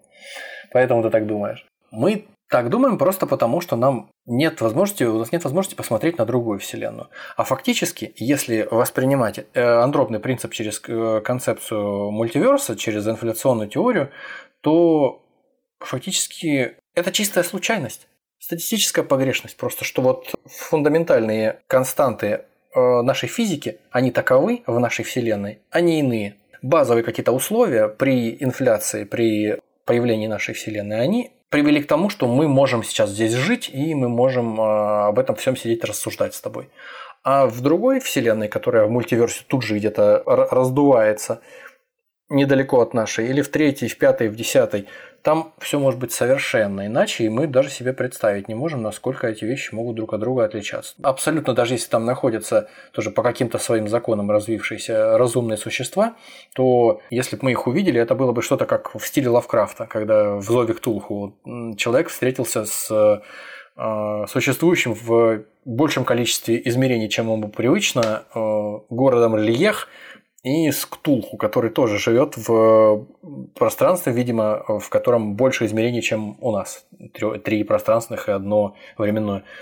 Вот, и поэтому у человека голова лопается от того, что он пытается увидеть э, этот э, находящийся одновременно в нашем измерении в другом город и осознать, что он, что он видит. А если бы у человека ума столько не было, чтобы он не пытался ничего осознать? Он бы ну, тогда бы ему ком... проще было, я думаю. Нормально чувство? Ну, там боярышника выпил перед этим и в Нет, дело даже не в боярышнике, просто какой-нибудь, не знаю, там, бурундук какой-нибудь бы это увидел, ну и а, пошел вот, бы дальше кстати. своей дорогой просто. А у нас вот такая вот проблема, конечно, да. Бурундук хаоса. Да, да. Действительно. Нет, Бурундук... или известная всем э, белка Рататоск. Которая, да, которая у нас появляется регулярно как третий ведущий нашего подкаста фактически. В общем, одним словом, все ясно. Наш сорт жизни просто невозможен при э, другом соотношении фундаментальных физических констант. И поэтому мы э, существуем здесь, в нашей Вселенной, не потому, что кто-то ее настроил, а скорее всего потому, что просто это случайность, и в других вселенных э, нашей мультивселенной мы бы жить не смогли. Не то что дышать, а просто существовать. Может быть, просто рассыпались бы, попав туда каким-то образом случайным на автобусе. Рассыпались бы на какие-нибудь кварки просто и все. А мы переходим к второму как мне кажется, важнейшему э, варианту много, э, многомирия, то есть мультивселенной. То есть мультивселенные, они разные бывают. Существует, кроме инфляционной теории мультивселенных, еще и многомировая, так называемая многомировая интерпретация квантовой физики. В чем суть? Принадлежит она, эта интерпретация Хью Эверетту, американскому физику, который в 50-м предположил, что в 1950 году, в смысле, предположил, что при любом измерении пространственного положения частицы какой-нибудь, Вселенная разделяется на бесчисленные миллиарды копий, в которых эта измеряемая частица обнаруживается во всех возможных местах. То есть, э, если так в двух словах примитивно, то мы хотим узнать, э, ну это, конечно, самая простая примитивная история, это про кота Шрёдингера. Все наверняка представляют себе приблизительно кот и жив и мертв одновременно в коробке, пока мы не откроем коробок и не проверим. И когда мы открываем коробок, мы видим, что кот жив, а фактически мы в этот момент разделили мироздание, разделили мультивселенную на две дополнительных вселенных, каждая из которых кот либо жив, либо мертв. Он находился в суперпозиции, одновременно и живым, и мертвым, только пока мы на него не посмотрели. То есть это такая метафора, которая говорит о том, в действительности, как ведут себя на квантовом уровне, то есть на микроуровне, на уровне микрочастиц а, как ведет себя наш мир, как ведет материя. Вот благодаря эрудиции у меня вот в обиходе появилась теперь фраза «Всех, у кого нет э, окончательного мнения, те, которые ломаются, пытаются сразу сказать и налево, и направо, я называю квантовыми». Ну или они находятся в суперпозиции. Ну, в суперпозиции сложно говорить, проще сказать, что ты квантовый. Ну да, мы уже об этом говорили. И дальше, да. дальше уже кто? Квантовый водитель автобуса, который не знает, куда ему квантовый, повернуть. Квантовый кто угодно, да, да, да. Послушал я небольшую лекцию канадского физика Александра Львовского. Все вот эти вот канадские, американские физики подозрительно имеют подозрительно русские фамилии, имена и отчества. Ну, ну, ладно, это чистая случайность, видимо. Вот. Э, собственно, как он объясняет эту историю? Э, допустим, у нас есть фотон. Это такая фундаментальная частица, Э, квант электромагнитного излучения, то есть частица света фактически. Свет состоит в том числе, как одно из типов электромагнитной волны, состоит из квантов. И когда мы хотим измерить у фотона такую характеристику, как поляризация, не будем углубляться, хотим измерить его некую характеристику при помощи поляризационного светоделителя. Собственно, поляризационный светоделитель э, вы можете увидеть у нас на картиночке в нашем э, телеграм-канале. Собственно говоря, возможно, это не весь поляризационный светоделитель, а только его главная часть, то есть это некая такая призма. А, как вы видите, которая вы, в выглядит защитный, немножко футуристично. В защитный кожух закрыта. Ну, так мы о каких вещах разговариваем? Ты забыл, что ли? Ну, конечно. Все, все должно быть футуристичным максимально. В общем, это оптический элемент, который частично пропускает, а частично отражает падающее на него а, поляризованное излучение. То есть он а, какое-то с определенными характеристиками излучения пропускает в одну сторону, а какое-то отражает в другую сторону. И, собственно говоря, а, находятся в каждой из этих сторон детекторы этого излучения, чтобы понять, Э, куда отразилось, э, собственно, излучение, куда попал фотон. И загорается лампочка и там, и там. В случае, если э, загорается красная лампочка, соответственно, а, а, а поляризация была такой у излучения. В случае, если синяя, то другой. Вот. И достаточно просто, кажется. Поляризация у фотона бывает, собственно, разная. Она была, бывает горизонтальная, бывает вертикальная, а бывает диагональная. Собственно, диагональная – это вот та самая суперпозиция, о которой мы только что говорили. Это как бы одновременно горизонтальная и вертикальная до того момента, пока мы ее не измерим. В нашем мире обычном, в котором мы живем, такого не бывает. Кот не может быть одновременно живым и мертвым. Он может быть либо живым, либо мертвым. Или там одновременно день и ночь не могут быть на улице. Может быть либо день, либо ночь, но не вместе. А вот э, в мире э, микрочастицы и волн там бывает такое. Пока ты не измерил вот эту самую пресловутую поляризацию, у нас она может быть одновременно и одного вида, и другого. И в тот момент, когда через светоделитель проходит излучение, как говорит, собственно, Александр Львовский, рассказывающий об этом нам, как бы в, в этот самый момент наблюдатель и вся Вселенная, в которой находится этот э, эксперимент, он разделяется. Разделяется на две отдельных э, Вселенных, в, ко- в каждой из которых э, свет точнее вот фотон э, излучение а, электромагнитное, поляризацию которого измеряет наблюдатель, она становится какой-то определенной. То есть, как я уже говорил, она либо горизонтальная, либо вертикальная. Но в угу. действительности, как будто бы, на самом деле появляется два измерения, два типа вселенных, две разных вселенных, в каждой из которых есть этот наблюдатель, в каждой из которых есть этот э, поляризационный светоделитель, и дальше разница между ними двумя, что в одном из этих измерений, в одной из этих вселенных э, поляризация фотона горизонтальная, а в другой вертикальная. Это все звучит как э, не научная выкладка, а как э, риторический прием. То есть какой-то как будто, по, как будто по, бы мы в средневековой схоластике у, у, да, да, упражняемся да, да, да. с тобой. Да, да, да. Это, это, это просто вот э, попытка по, поспекулировать каким-то образом. По, это словесная возня, я не знаю, как это по-другому сказать. Но это не выглядит под собой. Ну, а это, что потому, оно имеет это потому, что мы с тобой не, это потому, что мы с тобой об этом ни хрена не знаем. Но, как говорят сами физики, что это точно, точно так же, как отрицать, отрицать то, о чем мы сейчас говорим, в какой-то степени это то же самое, как отрицать э, вот нашу ранее упомянутую инфляционную теорию и как отрицать теорию относительности. Сама теория относительности, она Э, предсказывает, например, существование черных дыр, которых э, еще пока никто не понюхал, не потрогал, и кусочек черной дыры с собой не привез в лабораторию и не исследовал ее как следует.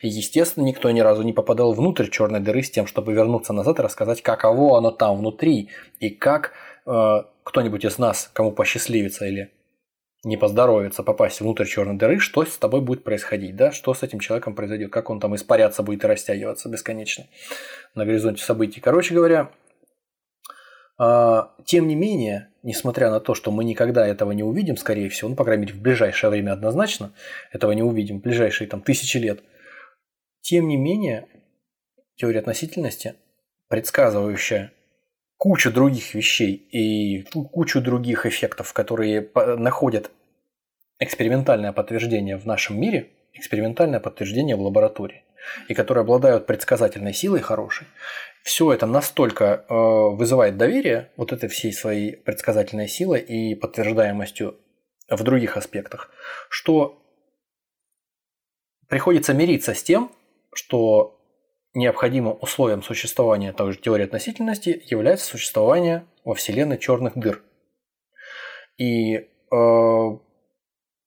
поскольку оно необходимо для существования такой стройной и классной теории, имеющей такую крутую предсказательную силу для остальных каких-то моментов э, физики, мы готовы поверить, и мы с э, готовностью верим в то, что на кончике пера фактически, размышляя за столом и расписывая формулы, предполагает физик о том, что будет происходить в черной дыре внутри.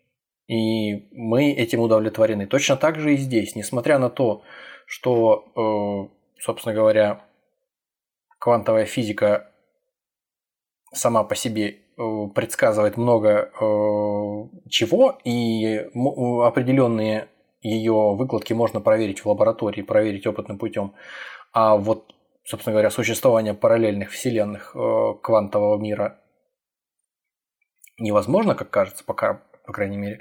Тем не менее, нам точно так же приходится, как вот с черными дырами теории относительности, нам приходится идти на своего рода сделку несмотря на то, что пока мы э, подтвердить или опровергнуть существование этого э, мультиверса квантового не можем.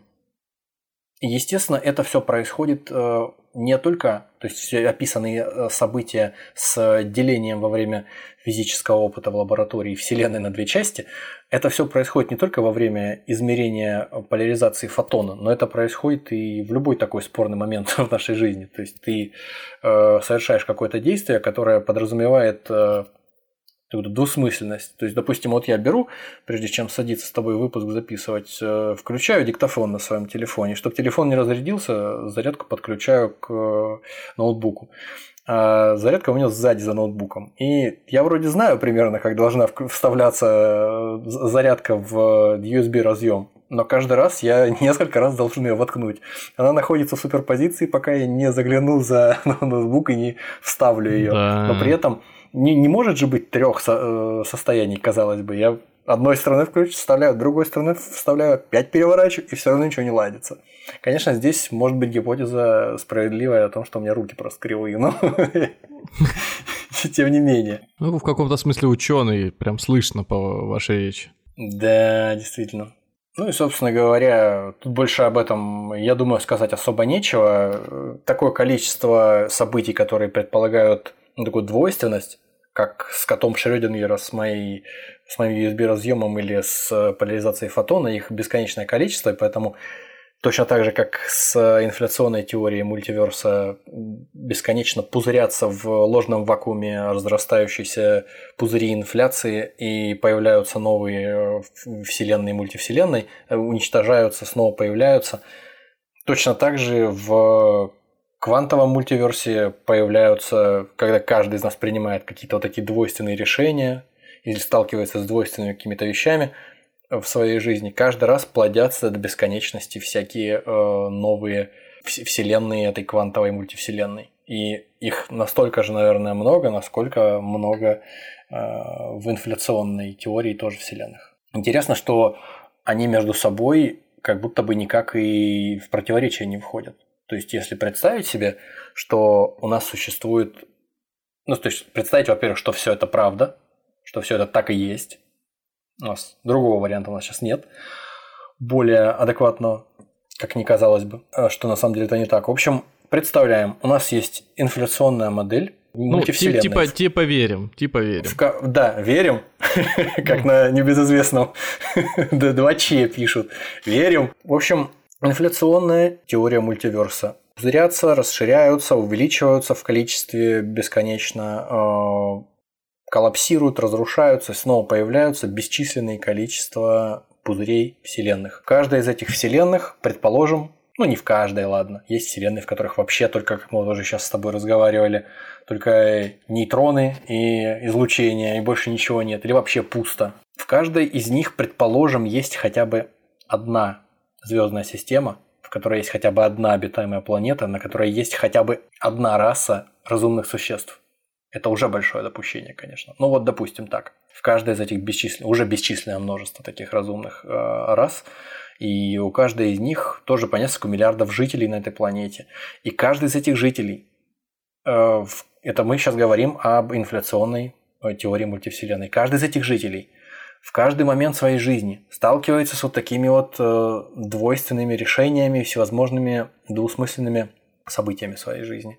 И в каждый момент, когда он с ними сталкивается, вселенная, в которой он находится, в этой инфляционной вселенной, она разделяется на две, в каждой из э, которых, то есть это уже квантовые, соответственно, вселенные квантового мультиверса, в каждой из которых э, происходит либо одно, либо другое из двух условий, э, с которыми он сталкивается. В общем, фактически мы видим такую матрешку. В каждой из э, вселенных инфляционного мультиверса существует потенциально бесконечное количество фактически собственный свой мультиверс, который плодит каждый из нас, принимая какие-то решения. И это каскадом просто происходит бесконечно, бесконечное количество раз, и бесконечные варианты развития событий э, множатся просто как снежный ком, и об этом сложно размышлять, если бы у нас не было Рика и Морти, например, которые, собственно, как я себе представляю, э, в чем-то среднем между вот инфляционной моделью и квантовой моделью мультивселенных путешествуют.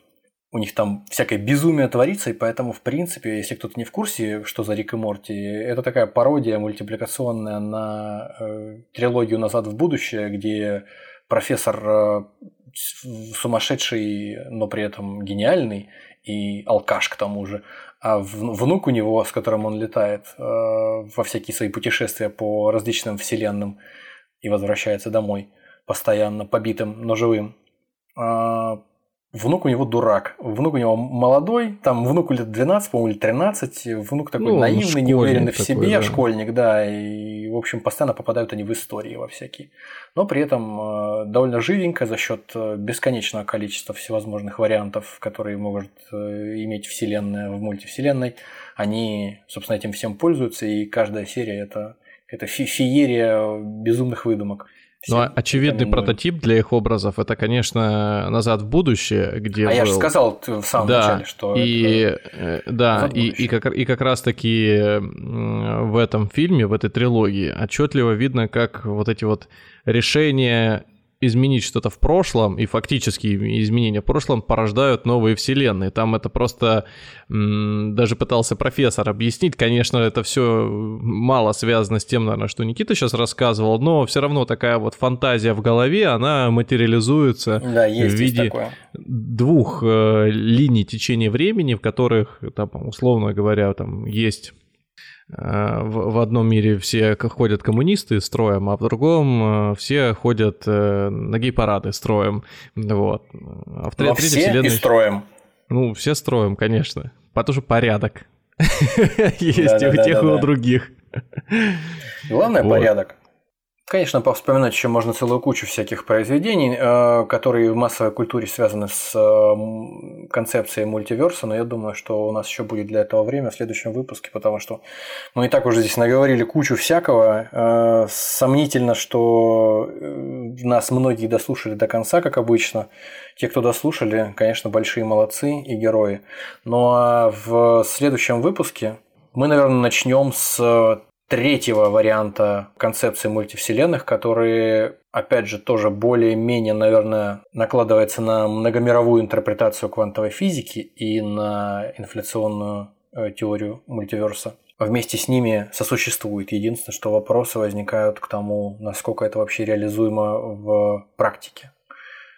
Собственно, мы говорим о мире как компьютерная симуляция.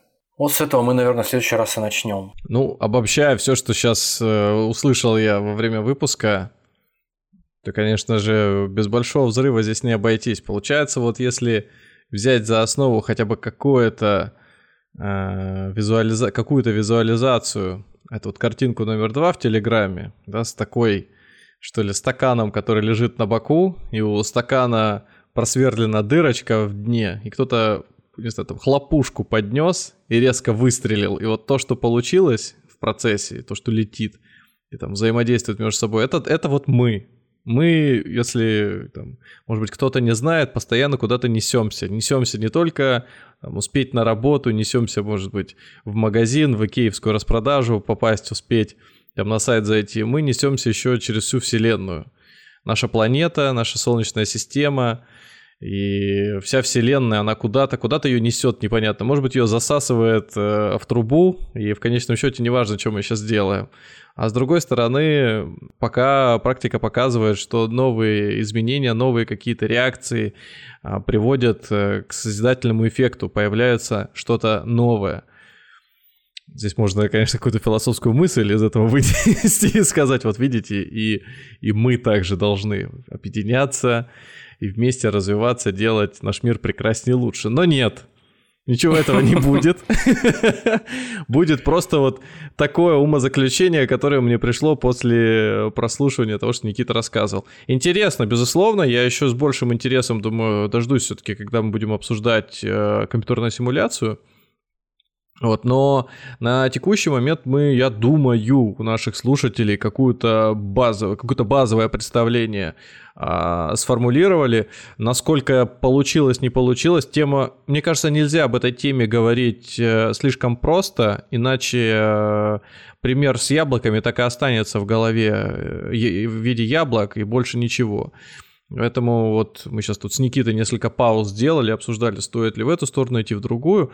Мне кажется, было интересно, лично мне было интересно. Да, я с какими-то знаниями не прямо в ноль пришел, но я надеюсь, для тех, кто, может быть, впервые столкнулся с э, этой картинкой мира и доселе, может быть, не знал, то вот, э, вот, как мне кажется, вам должно быть понятно. А я забросил все-таки напоследок еще в Телеграм, ну, как бы заранее, естественно. Но напоследок, если кто-то дослушал, то вот э, в Телеграме есть еще картиночка, которая, ну, так условно, максимально условно, тривиально э, показывает, что вообще может собой представлять хотя бы э, инфляционный мультиверс. Это просто вот пузыри с какими-то там туманностями внутри. То есть э, одинаковые пузыри.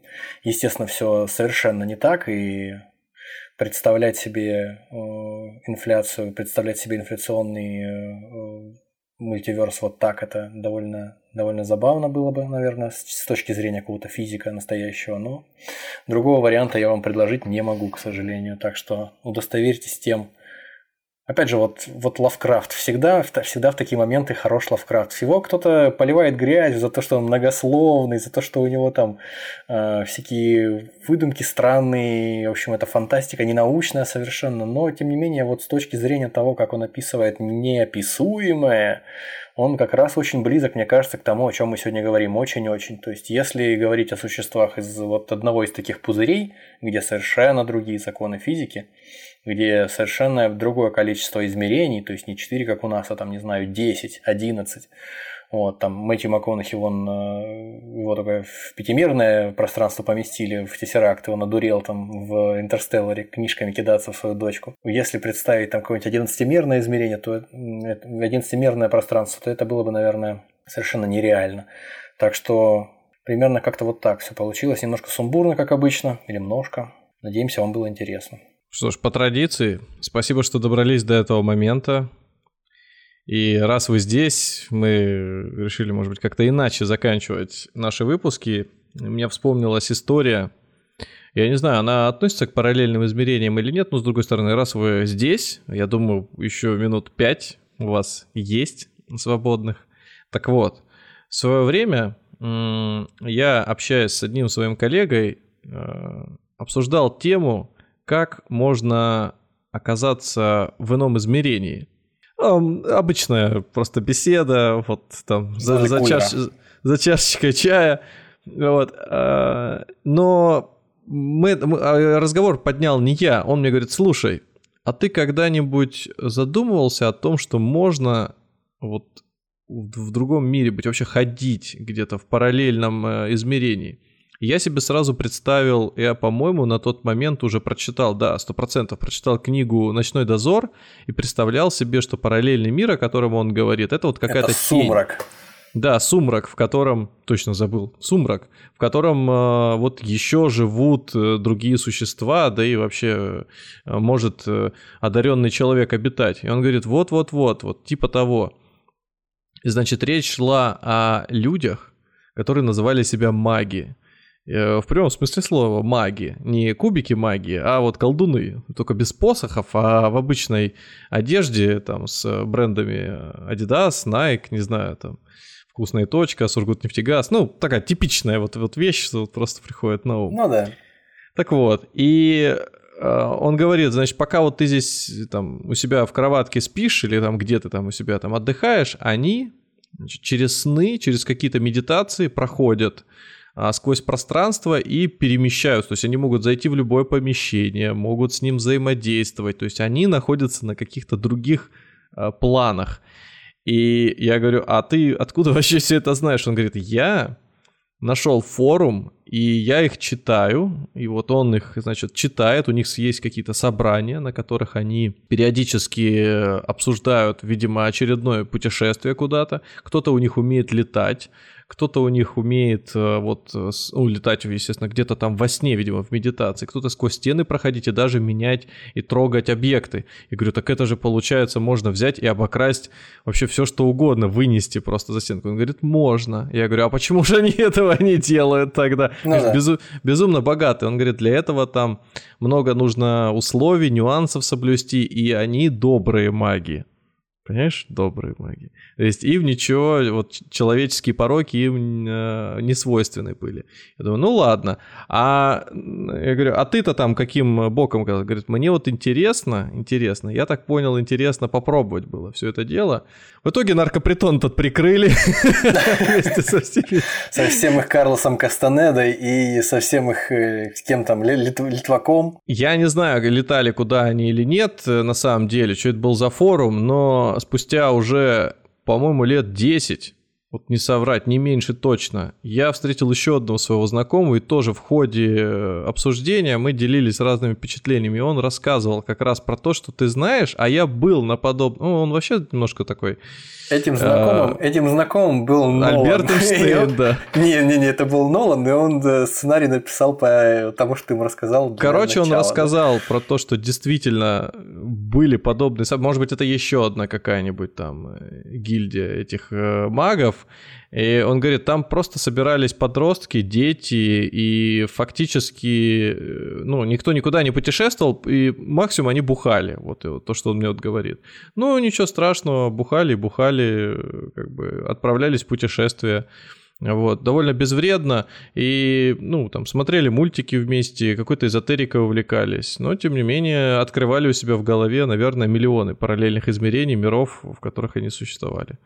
Вот такая вот история, поэтому... Да, для э, антуража надо сказать, дорогие слушатели, что все происходило в провинциальном миллионнике на юге России. То есть вот просто это настолько, настолько несочетаемые вещи, то, о чем сейчас был рассказ и локация, мне кажется, что вот это дополнительно еще добавляет такой лихости. Ну, то есть, мне если кажется... бы это происходило где-нибудь, знаешь, там в Нью-Йорке, Гонконге, что-то подобное. Знаешь, там какая-то гильдия каких-то путешественников в пространстве, а тут... Ск- скажем так, когда я себе представлял их путешествия и через стены, и через вот этот вот э, планы, э, у меня... Бытия были в, в образах одноэтажные, но максимум двухэтажные дома, чтобы вы понимали. То есть это не было такое, что индустриальный центр какой-то развитый, куча машин, там большие скорости. Нет, это дерево, э, кирпич, красный кирпич, какой-нибудь Зелёные палисадник ставни. еще перед ним, да, собака, может быть, подходят мужики к краю этого дома, о чем-то совещаются, там, не знаю, закатываются у них глаза, и они проникают сквозь эту стену, их никто не видит. Вот у меня было примерно так. Единственное, да. я не понимал, как они не проваливаются в подвал, но это уже другая история, если они сквозь стену прошли, а в подвал не упали. Да уж, ну... Вот. Я бы вырыл для них загадкой. такой капкан. Был бы такой капкан специальный, ментальный. Они проходят сквозь стену, оказывается в подвале, и все, и там сосуществуют. Ну, я не буду, э, не буду скрывать, я эту историю уже слышала, но тем не менее, Конечно, она, она каждый раз все лучше становится. Все интереснее. Ну, все интереснее, факты, подробности появляются Насыщ, новые. Насыщение, да, обрастает новыми подробностями.